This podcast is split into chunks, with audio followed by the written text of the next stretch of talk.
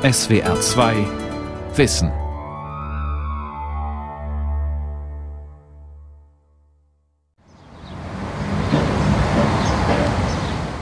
An einem eiskalten Januartag stapfe ich mit dem Architekten Georg Matzker durch die Karlsruher Siedlung Dammerstock. Lange Zeilen mit Flachdach, mal zwei, mal vier Geschosse, parallel angeordnet. Das meiste ist weiß. Farbtupfer gibt es wenige, nur das Grün der Vorgärten lockert den Eindruck etwas auf. Der Dammerstock wurde 1929 erbaut und gilt als eine der ersten Mustersiedlungen des neuen Bauens in Deutschland. Bislang gab es gründerzeitliche Bauten, wo die Eigentümer andere zur Miete haben wohnen lassen im Hinterhaus, um Mietzins zu erwirtschaften. Hier war es zum ersten Mal so, dass es darum ging, sozialen Wohnungsbau zu betreiben, der nur den Zweck hatte, als Wohnung zu funktionieren.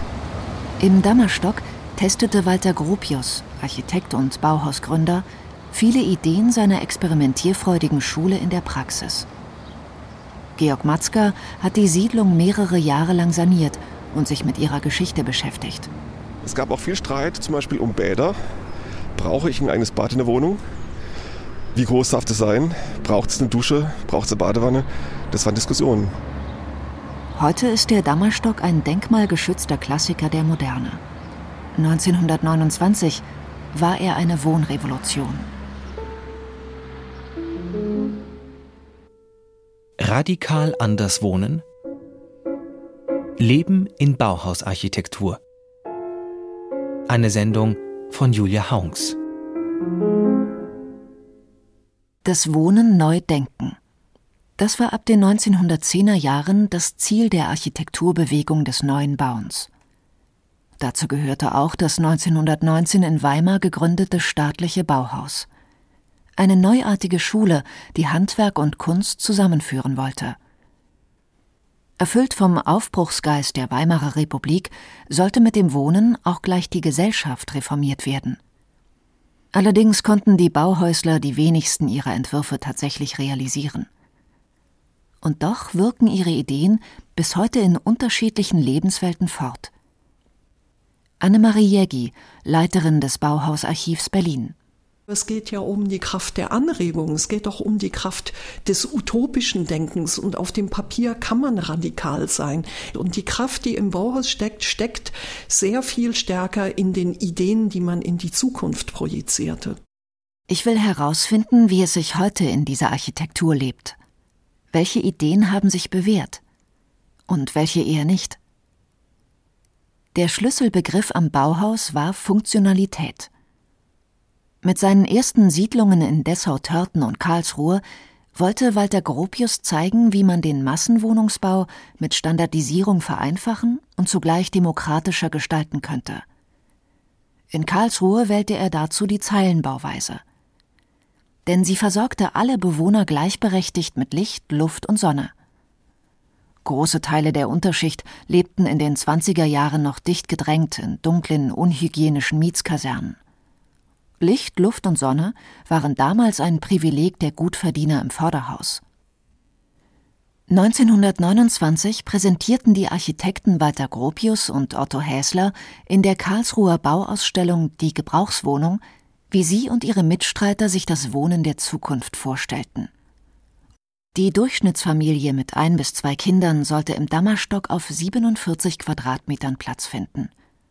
Technisch war alles auf dem neuesten Stand – Heizung, Warmwasser, ein eigenes Bad, in jedem Raum ein Fenster. Zusätzlich ein großes gemeinschaftlich genutztes Waschhaus. Den Luxus einer eigenen Waschmaschine konnte sich kaum jemand leisten. Wie diese neuartigen Wohnungen konkret aussahen, konnten die Karlsruher ab Ende September 1929 einen Monat lang besichtigen. Noch heute steht am Portal zur Siedlung das Kassenhäuschen mit der Aufschrift Eintritt 50 Pfennig. Man zahlt ihr Eintritt, ging hier vor und ist dann so durchmeandert durch die Ausstellung und hat sich dann im Prinzip angesehen, wie es mit einer Wohnen sein soll. Auch die Möbel wurden damals mitentworfen, weil der klassische Kleiderschrank oder das Küchenbuffet hat in die Küchen gar nicht reingepasst. Ich kann mir gut vorstellen, wie die Besucher misstrauisch das puristische, kantige Mobiliar beäugten. Schnell machte der Spitzname vom Jammerstock die Runde – Die Wohnungen seien so eng, dass die Nachttöpfe den Henkel innen hätten, hieß es. Dass man in einer modernen Wohnung mit eigener Toilette gar keinen Nachttopf mehr brauchte, entging den Spöttern offenbar. Die Zeitschrift Deutsche Bauhütte belustigte sich 1930 mit einem polemischen Gedicht. Du kannst mich mal im Dammerstock besuchen. Doch ganz allein, mein Schatz, es fehlt am Platz. Dort lernen selbst die frömmsten Menschen fluchen, dreht man sich einmal um, fällt man gleich um. Auch die minimalistische Gestaltung der 228 Wohnungen mit ihren Flachdächern, den gleich großen Fenstern und den weißen Fassaden löste heftige Kontroversen aus. Das Ganze sehe aus, als gehöre es zum nahegelegenen Güterbahnhof, monierten Kritiker. Heute ist der Dammerstock ein beliebtes Viertel. 750 Menschen leben in der Siedlung, darunter viele Kreative, Architekten und Selbstständige. Den meisten von ihnen, meint Architekt Georg Matzker, sei mittlerweile bewusst, dass sie in einem Kulturdenkmal lebten. In der Dammerstockstraße bleiben wir vor der Hausnummer 23 stehen. Das Laubenganghaus von Walter Gropius gehört zu den beliebtesten der Siedlung. Hier in 23 findet so gut wie kein Mietwechsel statt. Wenn mal einer rausgeht, dann versucht die alte Dame unten rechts ihren Sohn damit reinzubekommen. Also das Haus und dieser Wohntyp ist sehr, sehr begehrt. Wir steigen hoch in den dritten Stock und gehen durch den überdachten Außenflur. Wie ein langer Balkon verbindet er die Wohnungen miteinander. Hinter der letzten Tür wohnt Peter Knie seit zehn Jahren in einer Zwei-Zimmer-Wohnung. Knie, wie, wie, ange, wie angedroht. Ja, wie angedroht. Gut gelaunt präsentiert uns der 70-Jährige sein kleines Reich auf 47 Quadratmetern. Rechts eine winzige Küche, links ein ebenso kleines Bad. In beiden Räumen kann man mit einem großen Ausfallschritt von der Mitte aus alles erreichen. Geradeaus liegt das Wohnzimmer mit einem schmalen weißen Sofa und einer großen Schallplattensammlung. Im schlauchartigen Nebenraum trennt ein hohes Regal Schlaf- und Arbeitsbereich. Große Möbel passen hier nirgendwo hinein. Macht nichts, meint Peter Knie, muss man sich mit der Einrichtung halt anpassen. Als Architekt schätzt er vor allem den durchdachten Grundriss. Die Organisation der Wohnung ist der ideale Vorteil. Die Größe ist für die zwei Zimmer auch in Ordnung. Flur haben wir ja vielleicht vier Quadratmeter, also das sind ja unter zehn Prozent. Besser kann man das nicht machen, muss man schon Gropius loben. Im Flur wird kein Quadratzentimeter Stauraum verschenkt. In einer breiten Nische steht ein Metallregal, das bis zur Decke reicht, befüllt mit durchsichtigen Plastikboxen. Darin verstaut Peter Knie alles vom Werkzeugkasten bis zum Federbett. Schließlich haben die Wohnungen weder Keller noch Speicher. Und dann ist da noch die Hellhörigkeit. Schallschutz kannte man in den Zwanzigern nicht. In der Ecke des Wohnzimmers steht ein Euphonium, ein Blasinstrument, das aussieht wie eine kleine Tuba. Stört das keinen, wenn er übt? Peter Knie lacht. Muss ich mit Dämpfer spielen, sonst hört man es bis ins Erdgeschoss. Da kann ich nicht da der energiefreien Lauf lassen. Also wer Altbau wohnt und sich über Hellhörigkeit beschwert, also der muss umziehen. Das lässt sich nicht dämmern nachträglich. Also da muss man halt gegenseitig Rücksicht nehmen. Also da, klar, ich höre die eine Nachbarin, da höre ich immer einen Hund. es gibt Leute, die beschweren sich drüber, aber so ist es halt. Also Ende der 70er Jahre, zum 50. Geburtstag des Dammerstock, wurde noch überlegt, ihn abzureißen. Heute ist die Stadt stolz auf diese wegweisende Siedlung der Moderne. In ganz Deutschland strahlt das Bauhaus zum 100-jährigen Jubiläum heller denn je. An seinen drei ehemaligen Standorten Weimar, Dessau und Berlin entstehen neue Museen. Weltweit verehrt man die kleine Kunstschule, die nur 14 Jahre existierte, als Inbegriff von Fortschritt und Moderne. Wie kommt das? Annemarie Jägi vom Bauhausarchiv hat sich diese Frage oft gestellt. Ich komme zu dem Schluss, dass das Bauhaus einfach ganz fundamentale Fragen gestellt hat, die für seine Zeit große und wichtige Fragen waren. Und ich glaube, dass das auch Fragen sind, die ähm, unvergänglich sind. Also äh, Fragen wie, wie wollen wir leben, wie wollen wir bauen, wie wollen wir siedeln. Das sind Dinge, die alle Menschen auf der ganzen Welt interessieren, weil es sie einfach selbst angeht. Dass auch andere Architekten der damaligen Avantgarde Antworten auf diese Fragen fanden, geht in der allgemeinen Bauhaus-Euphorie unter. Alles, was rechtwinklig, weiß und verglast aussieht, wird als Bauhausstil bezeichnet. Dabei gibt es weder einen einheitlichen Stil, noch haben die Bauhäusler diese Elemente erfunden. Das neue Bauen war eine weltweite Bewegung, an der sich zeitgleich viele Architekten beteiligten. Nur ein Bruchteil von ihnen lernte oder lehrte am Bauhaus. Und doch erzählen all diese Häuser bis heute, was die Menschen so an der Moderne lieben. Zum Beispiel das Haus der Familie Oehler in Berlin, entworfen 1927 vom jüdischen Architekten Arthur Korn. Ich fahre mit der S-Bahn ins Nobelviertel Zehlendorf, Haltestelle Mexikoplatz. In einer gepflasterten Seitenstraße mit wuchtigen Stadthäusern und bunt bemalten Fassaden entdecke ich schnell den kompakten, hellen Kubus. Damals muss das äh, wie vom Mars gefallen ausgesehen haben. Wenn man die Häuser in der Nachbarschaft mit dem hier vergleicht, diese weiße Fassade mit dem flachen Dach vergleicht mit den Giebeldächern und mit den Verschnörkelungen, dann kann man sich vorstellen, was das für ein Schock gewesen sein muss für die Nachbarn. Der Grafikdesigner Justus Oehler lebt hier zusammen mit seiner Frau und dem neunjährigen Sohn. Er bittet mich ins Wohnzimmer. Ein großzügiger Raum. Geschmackvoller Stilmix aus Biedermeier, Bauhaus und heutigem Design. Zum Garten hin öffnet sich ein sechs Meter langes Fensterband. Es flutet den Raum mit Licht. 2003 haben Justus Oehler und seine Frau Uta Tjaden das Einfamilienhaus gekauft. 150 Quadratmeter. Liebe auf den ersten Blick, sagen beide. Es schimmelte im Haus und so weiter. Aber wir sind reinspaziert und wussten eigentlich sofort, dass das ein Traum sein kann. Und wir haben die Fenster gesehen, diese Originalfenster. Es war noch die Original-Lichtschalter an der Wand aus den 20ern. Und es war im Originalzustand. Wir waren im Grunde genommen froh, dass niemand an dem Haus etwas gemacht hatte. Insofern war auch die Diskussion mit dem Denkmalamt unproblematisch. Wir wollten es ja instand setzen. Instand setzen hieß auch, Raus mit den geblümten Tapeten und bunten Teppichböden der Vorbesitzer. Wir gehen hinauf in den ersten Stock. Wenn Sie mir folgen wollen. Hier sind die Zimmer klein und verwinkelt. Es sind zwei Schlafzimmer nach zum Garten hin. Kleines Schlafzimmer hier. Und dann das hier war das Mädchenzimmer. Ja, hier ist abgeschlossen, aber dahinter ist das Bad. Können wir mal kurz reingehen. Die Bäder und die Küche haben die Ölers modernisiert. Aber für jede Wandfarbe, jeden Bodenbelag, jede Armatur haben sie recherchiert, um dem bauzeitlichen Stil möglichst treu zu bleiben. Die Wasserhähne sind zeitlos schlicht.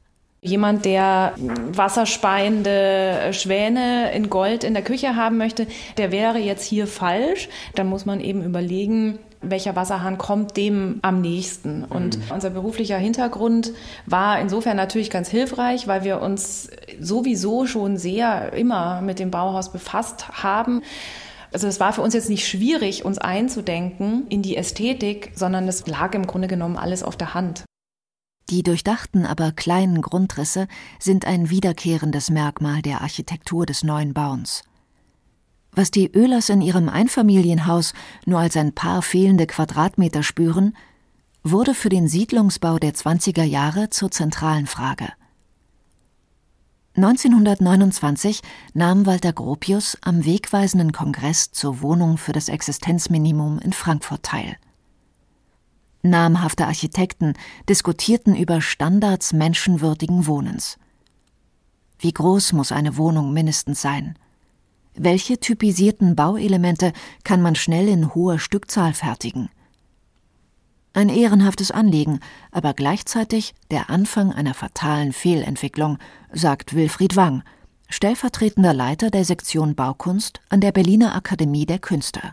Das Problem des Minimaxes, ne? dass man äh, Existenzminima festschrieb mit Familien- und äh, Wohnungsgrößen, die dann als Vorschlag nur den Architekten unterbreitet hat, aber dass das dann in den 60er Jahren zur Norm wurde, zur maximalen Norm. Das heißt also, größer darf diese Wohnung dann auch gar nicht sein und die darf dann auch nicht gewisse Materialien beanspruchen und so weiter. Für die Masse der Menschen bleibt dann nur das wirklich Billigste übrig. So entwickelte sich aus dem humanitären Projekt vom besseren Wohnen für alle langfristig die kühle Moderne mit ihren monotonen Massensiedlungen. Ich mache mich auf den Weg in die Gropiusstadt im Berliner Problemviertel Neukölln. Wie eine weiße Trutzburg aus Beton ragen die Hochhäuser am südlichen Stadtrand Berlins in den Himmel.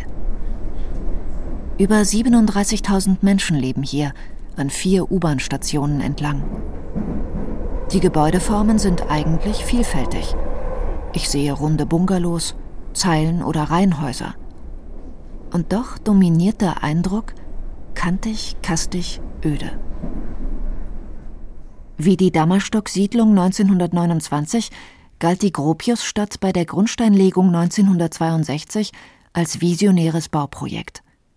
Im immer noch stark zerstörten Berlin stand sie für modernes Wohnen im Grünen.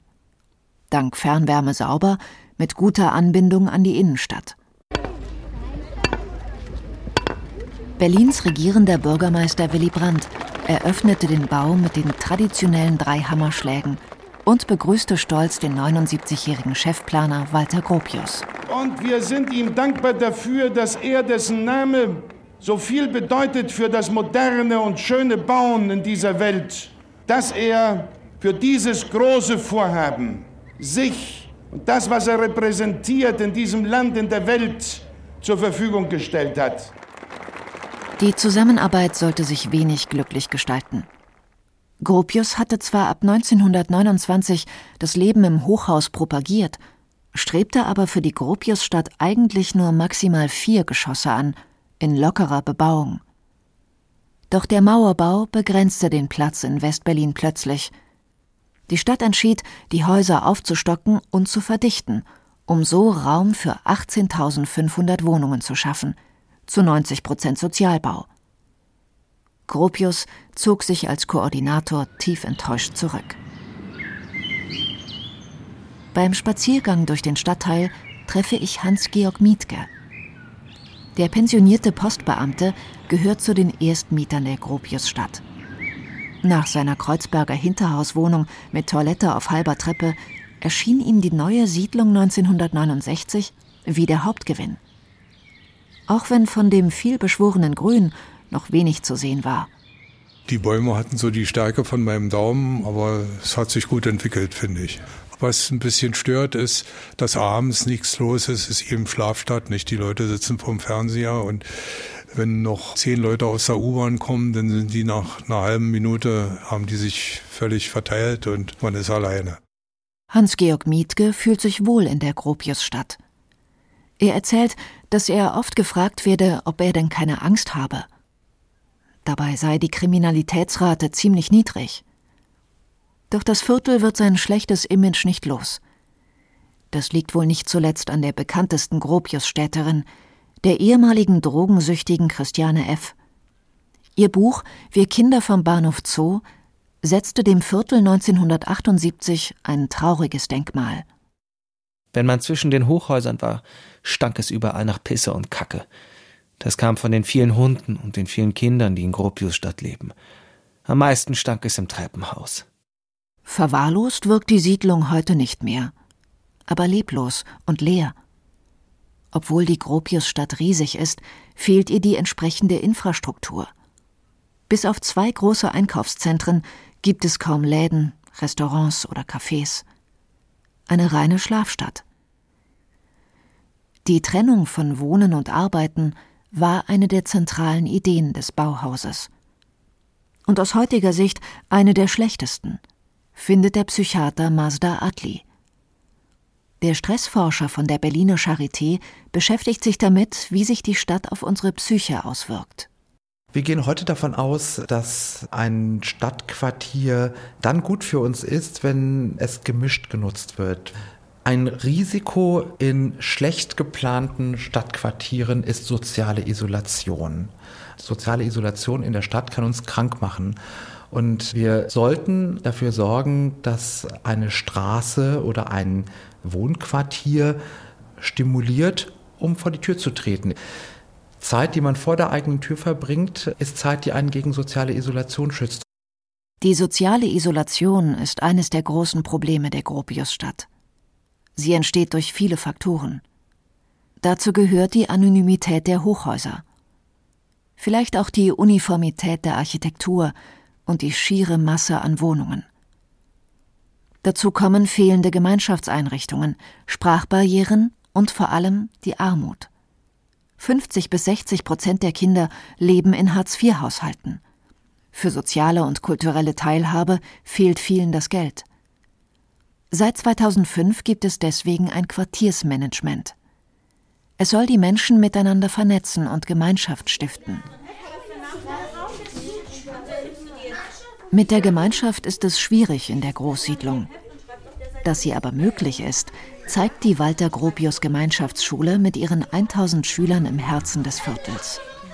Ist das hier meine Lieblingsklasse 3.1?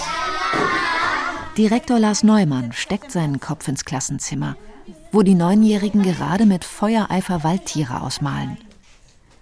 Die Schule von 1968 gehört zu den wenigen Gebäuden in der Siedlung, die Walter Gropius selbst entworfen hat. Die Klassenstufen von der 1 bis zur 13 sind auf Pavillons verteilt, verbunden durch verglaste Gänge.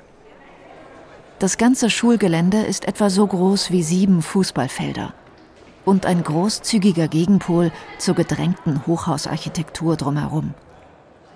Wir haben in der Zeit jetzt zum Schuljubiläum natürlich auch geforscht, was so 68 die Grundidee war und was heute noch da ist oder was heute wieder da ist. Es ist, glaube ich, dieses große Wort Gemeinschaft. Das hat Gropius geprägt und das prägt uns heutzutage auch. Sagt Lars Neumann und zeigt im zweiten Stock, wie sich der Gemeinschaftsgedanke im Gebäude spiegelt. Der Grundgedanke ist, dass man eine Ebene hat, auf der sozusagen ein Jahrgang immer zusammen lebt. Hier im Zentralraum treffen sich halt immer alle. Die werden hier zu einer Familie. In jeder Klassentür ist eine Scheibe. Jeder kann von außen reingucken. Das ist ein kleines Detail, aber macht ganz viel aus. Also es bringt wirklich viel mehr Offenheit rein. Einfach ist es mit der Gemeinschaft aber auch hier nicht. Die Schule steht vor vielen Herausforderungen. 80 Prozent der Schülerinnen und Schüler haben einen Migrationshintergrund. Fast zwei Drittel kommen aus sozial sehr schwachen Familien. Viele kommen nie raus aus ihrem Viertel. Aber viele Ideen der Bauhauspädagogik, die auf den ganzen Menschen zielte, schlagen sich im heutigen Schulalltag nieder. Die Lehrerinnen und Lehrer unterrichten oft fächerübergreifend. Kunst, Mathe, Deutsch, alles hängt miteinander zusammen. In den verschiedenen Werkstätten sehe ich Schüler, die nähen, einen Kerzenständer aus Metall fertigen oder ein Schmuckkästchen schreinern. Darf man schon dran ziehen oder ist noch nicht fest? Was? Die Gropius-Schule will dazu animieren, nicht immer nur geradeaus zu denken. Sie ist ein Beispiel, was das Bauhauserbe heute im optimalen Fall sein kann. Eine Bereicherung des Denkens, ein Anstoß zum Ausprobieren und Andersmachen. Dinge anders machen. Das würde sich Wilfried Wang von der Akademie der Künste auch an den Hochschulen für Architektur und Stadtplanung wünschen. Seine Analyse Das Erbe der Moderne werde weder von den Lehrenden noch von den Studierenden hinterfragt. Mit gravierenden Auswirkungen auf die zeitgenössische Baukultur. So verstünden sich viele Architektinnen und Architekten heute nicht als Künstler, sondern lediglich als Kopf eines Spezialistenteams. Bauen ist nur Organisation. So hatte es der Schweizer Architekt Hannes Meyer propagiert, der Gropius als Bauhausdirektor nachfolgte. Wilfried Wang. Wir sind jetzt in der Situation, in der viele Architekten nicht mehr wirklich an Gestaltung denken. Gestaltung im Sinne von, es gibt eine kulturelle Idee für ein Bauwerk und das wollen wir irgendwie ausdrücken. Das wurde vom Bauhaus ausgemerzt, wenn man so will. Ja, Sie sehen Kisten mit Streifenfenstern auf Stützen stehen, aber fragen Sie die Studierenden, was stellt das dar? Stellt das überhaupt was dar? Es ist eine Verarmung der Baukultur. Die wurde mit dem Bauhaus eingeleitet. Braucht es also eine kritischere Betrachtung der Architektur der Moderne? Auch 100 Jahre nach der Bauhausgründung hat sich kein neuer großer Stil entwickelt. Viele Siedlungen werden nach wie vor unter rein funktionalen Aspekten gebaut. Und das ist nicht nur ästhetisch ein Problem, sagt Stressforscher Mazda Adli. Auch psychologisch ist es schlecht, wenn es keinen Platz für Individualität gibt. Er plädiert für stimulationsreichere Umgebungen. Die Bauhausarchitektur war sicherlich auch eine Antwort auf ihre Zeit, eine Antwort auf ungeordnetere Lebensverhältnisse, wo Funktionalität und Reduktion auf ganz klare Formen für mehr Lebensqualität sorgen sollten. Heute ist unser Alltagsleben total durchfunktionalisiert. Wenn wir allein an die Digitalisierung aller Lebensbereiche denken, da tut es uns heute gerade gut, wenn der Ort, wo wir wohnen, dann lieber etwas Unfertiges hat und damit auch mehr Anknüpfungspunkte auch für unsere Emotionen bietet. Denn erst durch Emotion entsteht auch eine innere Verbundenheit zum eigenen Wohnort. Kritiker finden, die Architekturszene muss sich von der Moderne emanzipieren. Hat sie doch längst, sagt dagegen Annemarie Jägi vom Bauhausarchiv. Sie kann nicht erkennen, dass das Bauhaus nachfolgende Architektengenerationen in ihrer Kreativität lähmt. In einem Punkt gibt sie den Kritikern allerdings recht. Für die heutige Städteplanung ist das Bauhaus kein Vorbild mehr. Sie dürfen in dieses Bauhaus nicht so viel hineinhoffen. Das Bauhaus hat nicht für alles und jedes Jahrhunderte im Voraus irgendeine Antwort parat. Das Bauhaus war radikal im Sinne eines Neudenkens, Utopien entwickeln und in die Zukunft schauen. Aber das Bauhaus konnte die Zukunft doch ja auch nicht lesen wie in einer Glaskugel. Also bitte keine übersteigerten Vorstellungen, was da alles dieses Bauhaus aus dem Hut zaubern muss, auch heute noch für uns. Im 21. Jahrhundert haben exorbitante Preise und der Kampf um die Innenstädte die Wohnungsfrage wieder zu einem extrem politischen Thema gemacht. Vielleicht sollte man weniger danach suchen, welche Antworten das Bauhaus uns heute noch geben kann, sondern sich eher überlegen, welche Fragen würden die Künstler und Architekten des Bauhaus heute stellen, damit menschenwürdiges Wohnen auch in Zukunft für alle Gesellschaftsschichten möglich ist?